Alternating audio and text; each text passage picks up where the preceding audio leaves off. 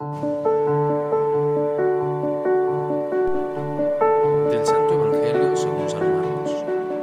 En aquel tiempo Jesús dijo a la multitud, El reino de Dios se parece a lo que sucede cuando un hombre siembra la semilla en la tierra, que pasan las noches y los días, y sin que él sepa cómo, la semilla germina y crece, y la tierra por sí sola va produciendo el fruto. Primero los tallos, luego las espigas y después los granos en las espigas.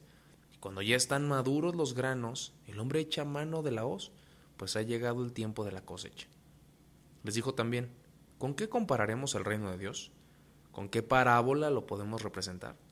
Es como una semilla de mostaza que cuando se siembra es la más pequeña de las semillas, pero una vez sembrada crece y se convierte en el mayor de los arbustos y echa ramas tan grandes que los pájaros pueden anidar a su sombra y con otras muchas parábolas semejantes les estuvo exponiendo su mensaje, de acuerdo con lo que ellos pueden entender. Y no les hablaba sino en parábolas, pero a sus discípulos les explicaba todo en privado. Palabra del Señor. Hola, ¿qué tal? Soy el Padre Jonathan Arias. Llegamos ya al 27 de enero, casi por terminar este primer mes que el Señor nos ha concedido del 2023.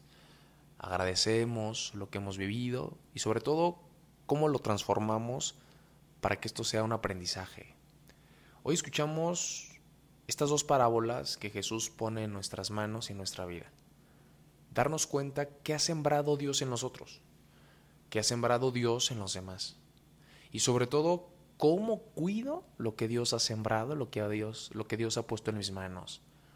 Cómo cuido y cómo ayudo a que otros cuiden lo que Dios les ha regalado, les ha concedido. Fíjense que hay muchas cosas que Dios pone en nuestras vidas.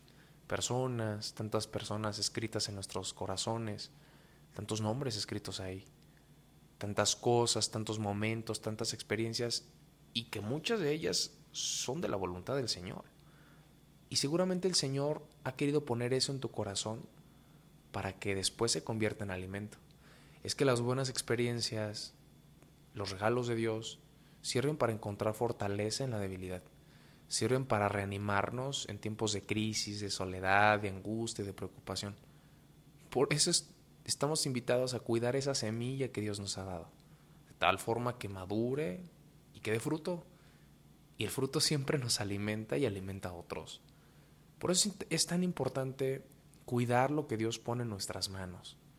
Claro, el Señor nos explica todo en parábolas y trata de explicar siempre el reino de los cielos que es el proyecto de la voluntad del Padre. Entonces la voluntad del Padre tiene que ver con algo que pone en nuestros corazones. El reino de Dios tiene que ver con algo que desea Dios y que ha puesto en nuestras vidas. Algo que transforma nuestra visión, nuestra manera de caminar y nuestra manera de decidir. Que el Señor nos siga concediendo poder captar lo que Dios siembra en nuestras vidas.